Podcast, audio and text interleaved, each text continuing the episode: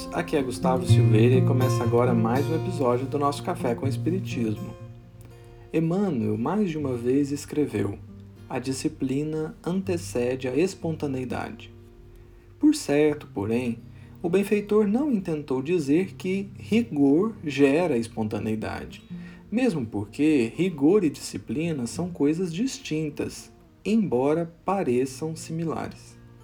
Rigor é típico de quem se atém excessivamente ao ato externo, de quem se preocupa mais com as aparências do que com a essência, visto que, não raro, a pessoa muito rigorosa com os outros é permissiva consigo mesma, ou, quando também é rigorosa consigo mesma, é uma pessoa que padece sérios problemas emocionais ou até mesmo psíquicos. Disciplina é algo bem diverso. Disciplina é, sobretudo, o equilíbrio do coração, para que não venhamos a pecar pela hipocrisia ou pela incoerência.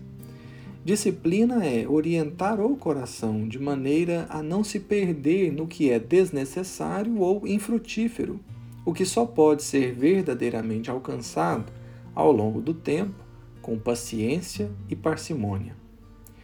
Dizendo a disciplina antecede a espontaneidade, é provável também que Emmanuel não tenha dito que a disciplina gera espontaneidade. Embora seja uma percepção passível de ser sustentada, acreditamos que aqui o benfeitor tenha tentado nos mostrar que a disciplina abre campo para que a espontaneidade se expresse de maneira saudável e equilibrada.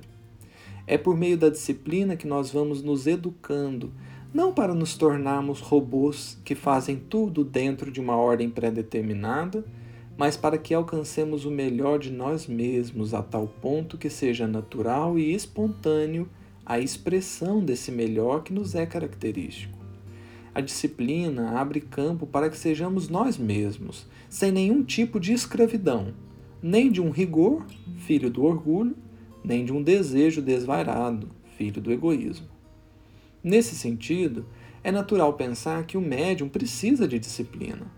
Não só a disciplina no estudo, mas a disciplina no servir. Compreender sua posição de aprendiz, momentaneamente incapaz de atingir títulos de mestre ou doutor em mediunidade, para que nunca se lhe apague o ensejo de estudar e aprimorar. É mais ou menos sobre isso que Emmanuel demonstra na mensagem que passaremos hoje, no livro Mediunidade e Sintonia. O capítulo é intitulado Preparação Mediúnica, e o benfeitor nos oferta uma profunda e verdadeira reflexão nesse sentido. Que muitos confundem estudo com elitismo ou intelectualismo é certo, mas é mais certo ainda que precisamos compreender que ninguém pode servir bem se não bem compreender a própria tarefa e a própria ferramenta que tem em mãos. Então, Emmanuel diz assim: Por mais que se fale em mediunidade, é forçoso referir-nos sempre à disciplina, que só a doutrina espírita consegue orientar para o bem. Potencialidades medianímicas são valores que pertencem a todas as criaturas tanto quanto possuímos todos nós recursos virtuais para o desempenho dessa ou daquela tarefa. Recordemos, porém, o aprendiz nos primeiros degraus de um instituto de alfabetização. Que ele sabe ler e escrever, de certo sabe, mas se pretende partir para realizações outras, além das bases primárias, há que se matricular voluntariamente na escola sem férias do maior esforço. Estudar e aprender sempre. Assim também o médium nas etapas iniciais do desenvolvimento das energias psíquicas. Que ele pode comunicar-se com os desencarnados e receber-lhes a palavra? De certo pode. No entanto, se deseja partir na direção de tarefas maiores, além das bases iniciais, há que se matricular na oficina sem férias do maior esforço, estudar e servir sempre. Se uma certidão de competência no campo das profissões liberais da terra exige do candidato, desde o abecedário à cúpula universitária, nada menos de 15 a 20 anos de preparação, a fim de que se lhe ajustem os centros mentais para o começo do trabalho a desenvolver, a que título esperar que um médium se forme com segurança em poucos dias?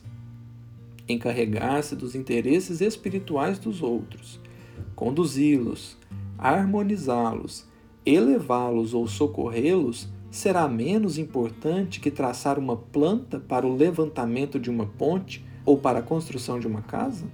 Não nos iludamos com respeito à formação mediúnica.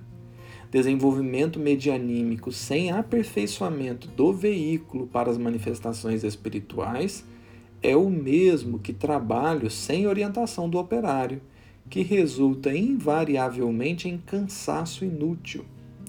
Convençamo-nos de que legiões de mediunidades, tanto quanto legiões de inteligências, enxameiam em toda parte, mas aprimorar umas e outras, doando-lhes proveito e responsabilidade, exige estudo e trabalho pacientes para que se lhes efetue a educação. Ora, sabemos todos que educação não aparece sem disciplina, como disciplina não chega até nós sem sacrifício, e o sacrifício não é fácil para ninguém. Interessante mensagem de Emmanuel que nos faz refletir que, para o médium, aprendizado significa estudo e serviço, com base na disciplina e no esforço. Por isso mesmo, quem se dedica única e exclusivamente ao fenômeno mediúnico está se atendo apenas ao espiritismo prático e desprezando a prática do espiritismo, que em todos os lugares quer dizer amor que esclarece e instrução que consola.